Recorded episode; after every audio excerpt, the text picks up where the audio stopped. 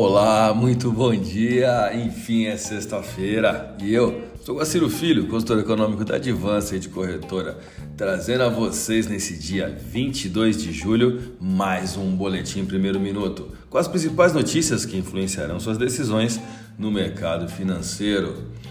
Decisão de taxa de juros na zona do euro, expectativas para o Fed na próxima semana, assim como o ajuste dos preços das commodities, estão interferindo nas praças financeiras globais com que intensidade? Bom, por aqui o dólar passou a subir nessa última quinta-feira e chegou a superar os R$ 5,50 em meio a negociações voláteis, com participantes do mercado digerindo a decisão da política monetária do Banco Central Europeu. O comportamento do real estava em linha com a piora do desempenho de outras moedas de países emergentes ou exportadores de commodities, como o dólar australiano, peso mexicano e peso chileno. Traçando uma análise comportamental das três principais moedas do nosso cotidiano aqui no Brasil, a divisa brasileira se desvaloriza em dias em que o petróleo é penalizado, pois reflete na Petrobras, no qual tem um peso no índice Bovespa. Temos aqui o primeiro gatilho de desvalorização do real, entendendo que o índice acionário brasileiro em queda representa um fluxo de saída de todo capital estrangeiro maior do que a entrada dele. Quando olhamos para os Estados Unidos, entendemos que a alta nas bolsas ontem não reflete a volta do apetite ao risco, e sim o reflexo dos bons balanços divulgados de empresas de tecnologia, ou seja, um momentâneo ânimo dos norte-americanos não atraiu esse capital das, para as praças emergentes, né, como a praça brasileira. Os participantes do mercado continuam aguardando ansiosamente a reunião do Fed na próxima semana, ao fim da qual os formuladores de política monetária devem aumentar a taxa de juros por lá em 75 pontos base para conter essa inflação que está nas alturas.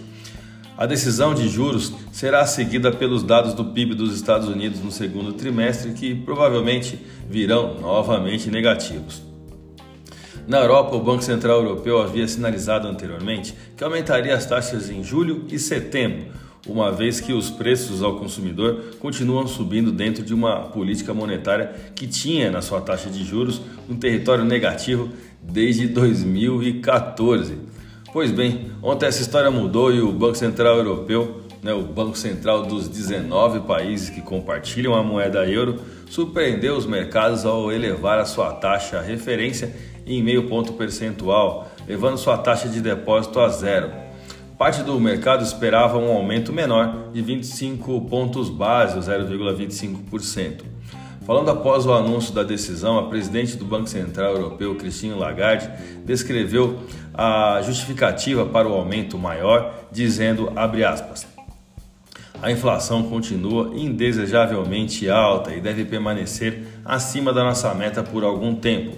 Os dados mais recentes indicam uma desaceleração do crescimento, obscurecendo as perspectivas para o segundo semestre de 2022 e além, fecha aspas.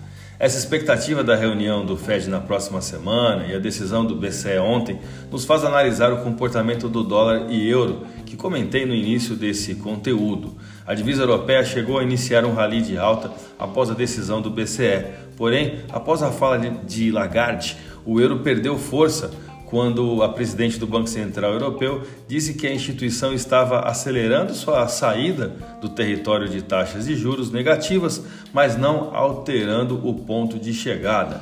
As autoridades do Banco Central Europeu também concordaram em fornecer ajuda extra para as nações mais endividadas do bloco monetário, entre elas a Itália, com um novo esquema de compra de títulos destinado a limitar os aumentos dos juros locais e assim conter uma fragmentação financeira. Bom, chega de notícias macro, vamos aos gráficos. Eu vou começar pelo dólar. A máxima desse ano foi de foi em 3 de janeiro, na verdade, ah, quando o dólar atingiu ali o seu topo em 56895, evoluindo para uma desvalorização na sequência desse topo de 19,22% né, de queda e tudo isso em 91 dias. Esse foi o fundo da paridade dólar real em 2022.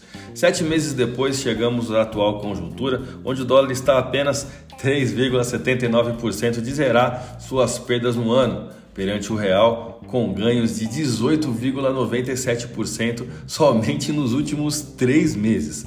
O volume de negócios no último pregão, o pregão de ontem, foi alto também, 216 bilhões de reais em contratos futuros de dólar negociados na bolsa brasileira, o que representou uma alta de 0,5% no dólar à vista com taxa spot de fechamento, né, de 5,4988. Vamos ao euro.